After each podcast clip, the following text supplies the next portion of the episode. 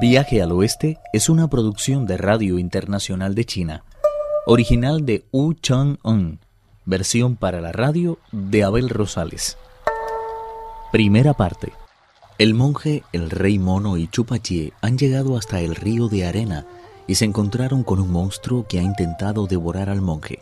La única solución es enfrentarlo. Chupachie se quitó los zapatos y la túnica de seda azul y agarró el tridente con las dos manos se abrió camino por las aguas en busca del monstruo. Valiéndose del conocimiento que había adquirido en el pasado, fue saltando de ola en ola hasta llegar al mismísimo lecho del río.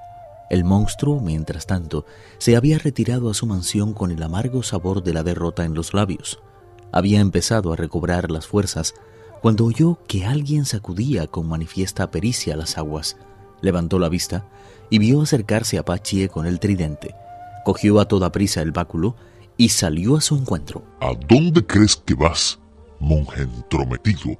¿No sabes que puedo destrozarte con este bastón? ¿Y tú cómo te atreves a entorpecer nuestro camino? No soy ningún demonio y poseo un nombre y apellidos muy concretos. Si, como dices, no eres un diablo, ¿cómo es que te dedicas a matar gente? Dime cómo te llamas y a lo mejor te perdono la vida. Desde el momento mismo de mi nacimiento he poseído un espíritu de envidiable fortaleza que me ha movido a recorrer el mundo entero. Por doquier se me recuerda como un héroe valeroso al que todos tratan de emular. El emperador de Jade me colmó de honores nombrándome capitán que levanta la cortina. Nadie gozaba de mayor estima que yo en el palacio de la niebla divina y a nadie se le concedieron tantos honores en la puerta sur como a mí. No en balde era el jefe de todos los guardianes del trono y era considerado el primero de los servidores de la corte. Cuando se ofreció el festival de los melocotones en el estanque de Jaspe, rompí sin querer un vaso de jade y todos los rostros se volvieron iracundos hacia mí. El mismo emperador celeste se puso furioso y convocó enseguida al consejo que decidió privarme de todas mis atribuciones y sufrir después la pena de muerte. Solo el gran inmortal de los pies descalzos salió en mi favor, solicitando respetuosamente la conmutación de la pena. Gracias a él me libré de la muerte, aunque se me expulsó de los cielos y hube de buscar refugio a orillas del río de arena. No hay pescador que me vea que no acabe en mi estómago. Suerte que corren también los caminantes que se acercan demasiado a mí. Puesto que has osado traer la violencia hasta mi propia puerta, Tú mismo terminarás tus días en mi estómago. ¡Maldita bestia! Se ve que no sabes distinguir tu mano izquierda de la derecha. A la gente se le hace la boca agua en cuanto me ve. Y tú dices que mi carne es un poco dura y que piensas hacerme picadillo para confeccionar una salsa exquisita. Ten cuidado con lo que dices, si no quieres tragar de este tridente. Cuando el monstruo vio el golpe que se le venía encima, se sirvió del estilo del fénix que mueve la cabeza para esquivarlo. Los dos se lanzaron entonces a la lucha, pisoteando las aguas y saltando ágilmente de ola en ola. El combate que ahora iniciaron fue de alguna manera diferente del que habían sostenido horas antes. Si uno blandía con inimitable maestría el báculo de destruir demonios, el otro no le iba a la saga en el manejo del tridente. Un solo golpe del tridente era capaz de producir en su víctima nueve heridas mortales, mientras que el báculo, muy bien, podía hacer desaparecer al espíritu de un hombre. Durante todo ese tiempo el gran sabio permaneció al lado del monje Tahan. Sus ojos saltones por la excitación, observaban la formidable lucha que se desarrollaba sobre el agua, pero no se atrevió a moverse de su sitio. Pachie pareció de pronto perder terreno y fingiéndose derrotado, se dio media vuelta y huyó hacia la costa oriental. El monstruo salió enseguida en su persecución. Cuando estaba a punto de alcanzar la orilla del río, el peregrino no pudo aguantar más. Dejó al maestro a su suerte, cogió la barra de hierro y saltando entre los juncos, propinó al monstruo un golpe tremendo en la cabeza. Tambaleante, la bestia se negó a enfrentarse a él y decidió buscar refugio otra vez en las aguas. ¡Maldito Pima! ¿Cómo puedes ser tan impulsivo? Es que eres incapaz de tener un poco de paciencia.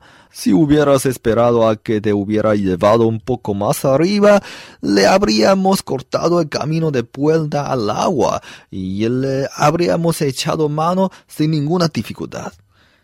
¿Cómo crees que vamos a hacerle salir otra vez de su escondite? Deja de gritar y vamos a hablar primero con nuestro maestro. Malhumorado, Pachie siguió a Wukong hasta el lugar en el que le estaba esperando Tripitaka. Me figuro que debes estar muy cansado. Lo que menos me preocupa ahora es la fatiga. Es preciso que dominemos al monstruo cuanto antes y que nos conduzca al otro lado del río. Solamente entonces podremos pensar en descansar. ¿Qué tal te ha ido el combate con el monstruo? Es un luchador casi tan bueno como yo y ninguno de los dos éramos capaces de obtener una clara ventaja sobre el otro. Por eso decidí cambiar de táctica y fingí estar al límite de mis fuerzas. Él salió a persecución mía, pero al ver Wukong con la vara en alto, se asustó y volvió a refugiarse en las aguas. ¿Qué vamos a hacer ahora? No se preocupe por eso. Se está haciendo tarde y lo mejor que podemos hacer es descansar un poco. Siéntense en esa roca mientras voy en busca de algo de comer. Ya encontraremos mañana una solución para nuestro problema. Con el estómago lleno se suele pensar mucho mejor. Tienes razón. Cuando antes te marches, andes por verás. El peregrino montó en una nube y se dirigió hacia el norte con el fin de mendigar una escudilla de comida vegetariana para su maestro. No tardó en encontrar a una familia caritativa y regresó a toda prisa al lado de Tripitaka, que le dijo ¿Por qué no vamos todos a la casa que acaba de darte esta limosna y preguntamos cómo cruzar el río? Mirándolo bien, es mucho más fácil que luchar con un monstruo, ¿no les parece? La casa de la que habla está muy lejos de aquí. Calculo que nos separan de ella seis o siete mil millas. Es imposible que ahí conozcan algo sobre este río. ¿Para qué perder de tiempo preguntándoles? Mira que eres fanfarrón, hermano. ¿Cómo vas a haber cubierto tan rápidamente una distancia de seis o siete mil millas? Se nota que no estás saltando de mis paseos por las nubes. Aunque no lo creas, de un solo salto puedo recorrer 108 mil millas. Así que para cubrir seis o siete mil, lo único que tengo que hacer es mover un poco la cabeza y sacudir la cintura. No sé la verdad de qué te extrañas. Si es tan fácil como dices, deberíamos cargar al maestro y llevarle sin más a la otra orilla. ¿Para qué seguir luchando con el monstruo? ¿Por qué no lo haces tú? ¿Acaso no sabes navegar por las nubes? Me temo que la naturaleza mortal de nuestro maestro es tan pesada para mí eh, como el monte Tai. Hay una gran diferencia entre tus saltos y mi manera de andar por ahí arriba. ¿Qué te hace pensar que yo puedo cargar con nuestro maestro cuando tú eres incapaz de hacerlo? Conozco infinidad de trucos, pero no puedo emplear ni uno solo en beneficio de nuestro propio maestro. ¿Sabes por qué? Porque es preciso que pase toda suerte de calamidades antes de verse liberado para siempre de este mar de infortunios. Por eso cada paso que da se torna cada vez más difícil.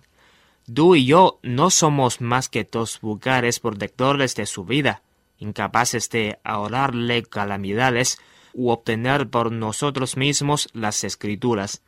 Incluso si pudiéramos presentarnos ahora mismo ante Buda, estoy convencido de que no nos concedería lo que vamos a buscar. Lo que se consigue con facilidad muy pronto cae en el olvido. Luego de la cena, se retiraron a descansar a la orilla oriental del río de arena. A la mañana siguiente, Tripitaka preguntó a Wukong ¿Qué vamos a hacer hoy? Viaje al oeste, uno de los cuatro grandes clásicos de la literatura china. Versión para la radio, Abel Rosales. Actuaron en este capítulo Pedro Wang, Juan Carlos Zamora y Víctor Yu. Esta es una realización de Abel Rosales, quien les habla, para Radio Internacional de China.